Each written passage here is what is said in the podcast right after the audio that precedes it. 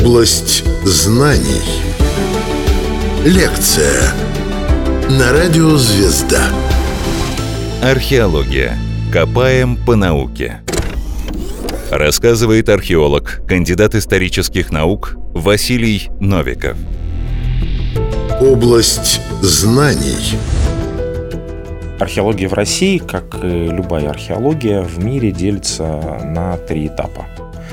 Это этап неинвазивных исследований, когда мы изучаем ландшафт, а, определяем объекты, которые мы видим вооруженным или невооруженным взглядом на поверхности, определяем границы, помогаем органам государственной власти в России ставить их на учет, делать учетные карты и так далее, формировать археологическую карту России как таковую. Второй этап – это инвазивный, это когда мы переходим непосредственно к изучению культурных напластований, культурного слоя, объектов на основе тех данных, которые мы получили на первом этапе. И третий этап – это камеральный этап обработки, когда мы все эти данные обобщаем. Сейчас мы поговорим о втором этапе, об инвазивном этапе исследований. И здесь, э, прежде чем перейти непосредственно к методике, как все это работает, нужно поговорить о таком понятии, как культурный слой. Культурный слой – это слой, который сформирован человеком. Поэтому не надо путать археологию и палеонтологию, да, в том плане, что мы как бы занимаемся, что оставил после себя человек, а вот палеонтологи, они занимаются динозаврами и прочим. Это не люди оставили. Это оставил там животный мир. Хотя иногда наши методы пересекаются в чем-то. Культурный слой везде не одинаков. Не нужно пытаться представлять, что культурный слой, вот он имеет там, если он где-то 10 сантиметров, то значит он там лежит 5 лет. А там, где он 9 метров, он там лежит 100 лет. Это не так. Так это не работает. Иногда культурный слой в силу особенностей э, исторического процесса, он очень тоненький, люди там пожили, а поскольку это пески какие-нибудь, то там остается тоненькая прослойка, но она в себе содержит 100 лет. А иногда 20 сантиметров слоя может содержать в себе там те же 100 лет но только накапливался и сохранялся он лучше. Поэтому самое главное помнить, что мощность культурного слоя не есть равно древность или длительность накопления культурного слоя. Ну, длительность да, а вот то, что древность, точно нет. Более того, когда мы начинаем рассуждать о том, а вот на какой глубине находится там, значит, эта археология. Она может находиться очень неглубоко. Некоторые памятники, в связи с тем, что человек там пожил, ушел, и больше там ничего не происходило. не пахали, никто туда не приходил, они находятся на глубине там, 1-2 сантиметра, сразу под дерном. Это поле, там ничего не происходило, накопление происходило, там 10 сантиметров дерновины сняли, и вот вам уже объект, э, который связан с эпохой викингов. А может быть и другая картина, когда там напластование настолько мощное, например, разливы рек, они формируют так называемые альвеальные напластования сверху, пустые намывы. Каждый год по 10-20 сантиметров, и за 100, 200, 300 тысяч лет вы получаете несколько метров сверху, и объекты, которые тоже связаны, например, с той же эпохой викингов, находятся на глубине уже 2-3-4 метра. Их сначала надо снять, а потом уже добраться до культурного слоя. Хотя, в принципе, памятники относятся к одной эпохе. А это очень важно понимать. Значит, а, когда мы занимаемся инвазивным изучением культурных напластований, мы имеем дело глобально с двумя типами культурного слоя. Есть культурный слой сухой и культурный слой мокрый. Это грубые названия, не очень научные, но зато очень понятные. Сухой слой – это тот слой, куда легко имеет доступ кислород. И вот благодаря тому, что имеет доступ кислород, там идет циркуляция воды, там постоянно какая-то движуха, жизненная такая. И предметы, особенно органика, там практически не сохраняются. И из-за этого вот этого слоя все эти культурные послования немножко сморщиваются. То есть все, органика исчезла, все усохло, все растворилось, остается в основном только такие более серьезные предметы, типа металл, керамика, а вот там дерево, ткань, практически никогда, там кости исчезают, там, или какая-нибудь повышенная кислотность почвы, вот это вот сухой слой. Мокрый слой – это совершенно другая картина. Мокрый слой – это слой, куда кислород не имеет доступа, в основном связанным с обводненностью, насыщенностью воды, запечатанностью различными химсоставами, но в основном водой. И вот там, в связи с тем, что там нету доступа кислорода, сохраняется органика прекрасно. Еще хороший момент – это мерзлота. Но это то же самое. Фактически только там еще все и заморожено. И благодаря тому, что есть мокрый слой, мы имеем возможность увидеть какую-нибудь пазырыкскую культуру с коврами, деревянными предметами, покрытыми позолотой, там, вышивкой, мумиями и прочее, прочее. В горах какой-нибудь Скандинавии находят какого-нибудь Эци, там, мумию, там, и прочие, прочие вещи, которые фигурируют вот в таких историях. Археология. Копаем по науке. Область знаний. Мокрый слой, он очень интересный, но он и сложный для исследования, потому что все предметы, которые вытаскиваются из мокрого слоя, из вот этой законсервированной следы, они начинают сразу портиться, как любой предмет, который попадает под действие кислорода. И здесь нужно проводить огромный объем работы, связанный с консервацией, работой реставраторов.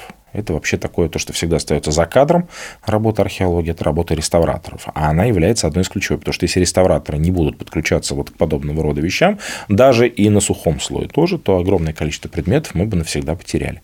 Значит, это виды слоя. Теперь как их э, копают на основании чего? Археология оперирует основным методом, базовым своим, это метод стратиграфии, изучения стратиграфии. Стратиграфия – это последовательность формирования культурных напластований. То есть то, что лежит ниже, оно является более древним. То, что лежит выше, является более современным. Там присутствует целая серия принципов, какой-нибудь принцип прорезания, да, то есть если мы что-то раскопали сверху, и сверху туда упала какая-нибудь монетка 20 века, даже если она лежит на уровне слоя, который сформировался в эпоху камня, это не значит, что это слой идентичен. То есть это значит, что туда просто монетка сверху попала. А это не значит, что в эпоху камня кто-то сделал монетку. Это очень важно. Люди об этом иногда забывают, путают, и из-за этого получаются всякие странные теории. Всю эту стратиграфию ее читают как некую книгу. В связи с этим основной метод раскопок в археологии – это последовательность изучения этих слоев. Копать можно тоже по-разному. Иногда копают по слоям. То есть выбирают слой, который идентичен и несет какую-то там единую информацию, хронологическую или культурную.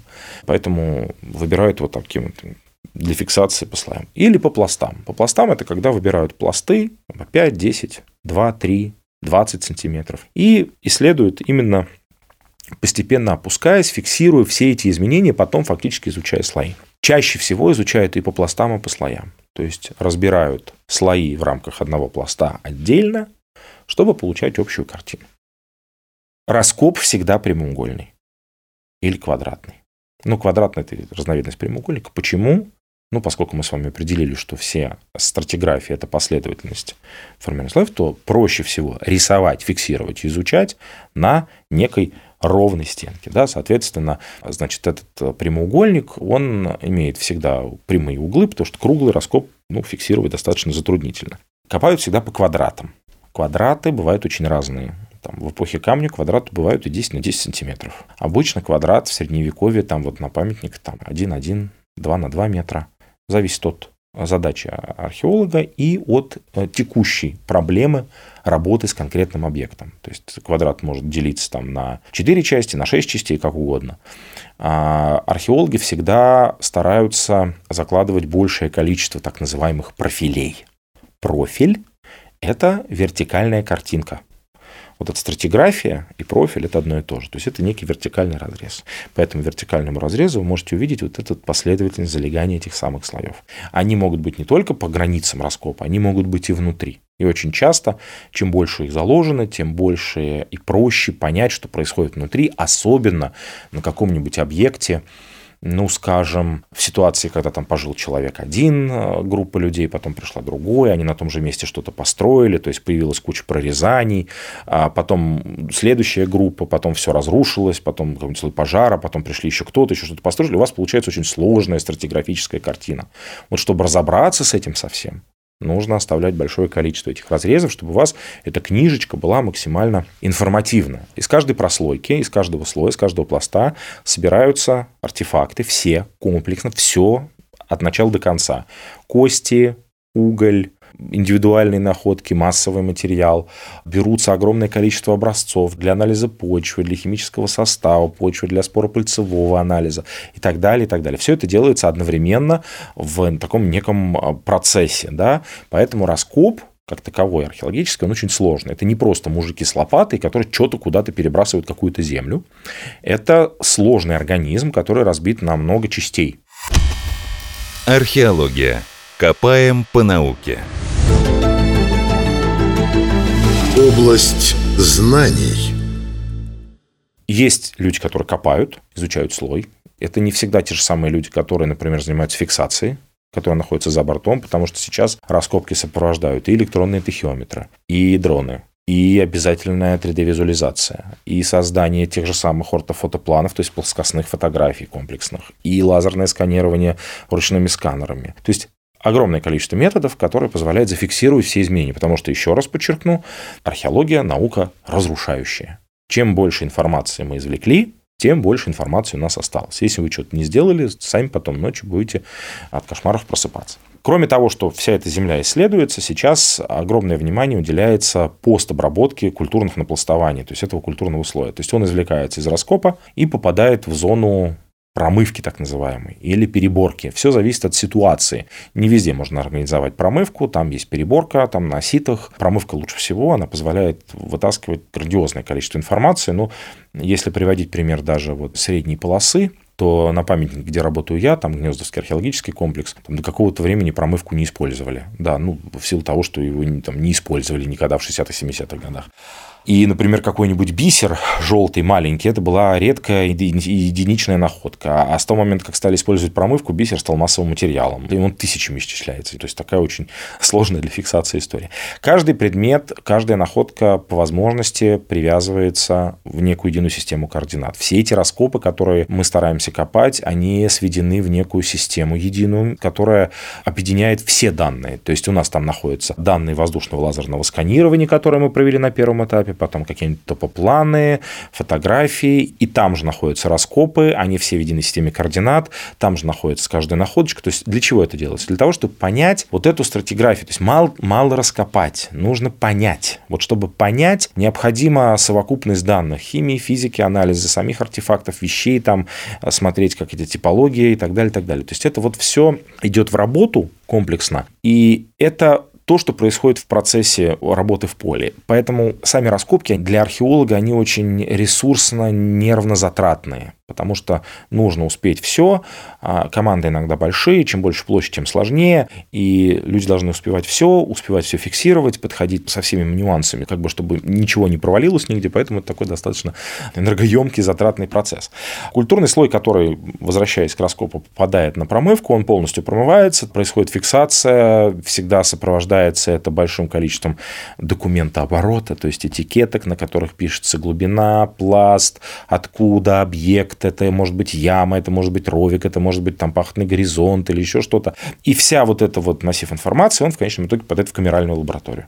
Это то, что сопровождает археологию, так называемый бэк-офис археологии. Он может быть полевой, он может быть на какой-то базе, но он обязательно присутствует. Там сидят люди, которые могут и не выходить на раскоп никогда, но они занимаются первичной полевой фиксацией и реставрацией объектов.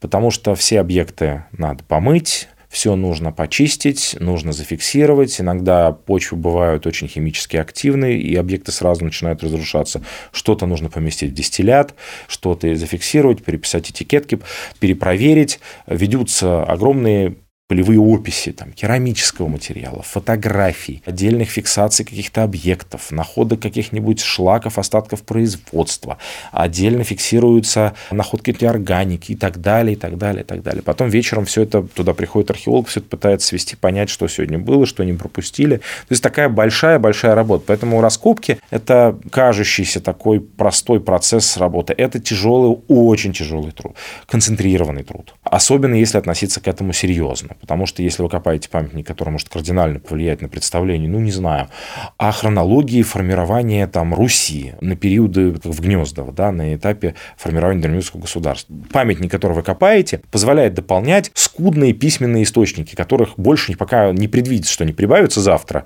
и наши историки все что-то новое прочтут. Уже все письменные источники, которые возможны, они в основном все уже изучены, несколько раз исследованы, поэтому только археология в этой ситуации может в режиме онлайн, то есть вы сегодня знали одно, завтра знаете другое, дополнять историческое знание.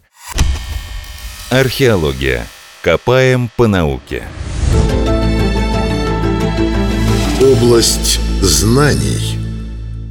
Вот в этом во всем и заключается магия вот этого раскопочного процесса, магия вообще археологии как науки, а, которая вот очень сильно затягивает людей. Вот из-за этого. То есть вы каждый день можете дополнить такую информацию, которую до вас никто никогда не видел.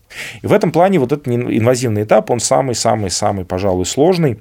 Здесь очень важна работа, я уже говорил про реставраторов, они занимаются тем, что консервируют, вымачивают, особенно если вот в Новгороде Великом побывать, можно посмотреть, как они с деревом работают, потому что если этот процесс вдруг не довести до конца, все это пропадает в пыль и прах, потому что грибок и все остальное съедает предметы и превращает их в ничто.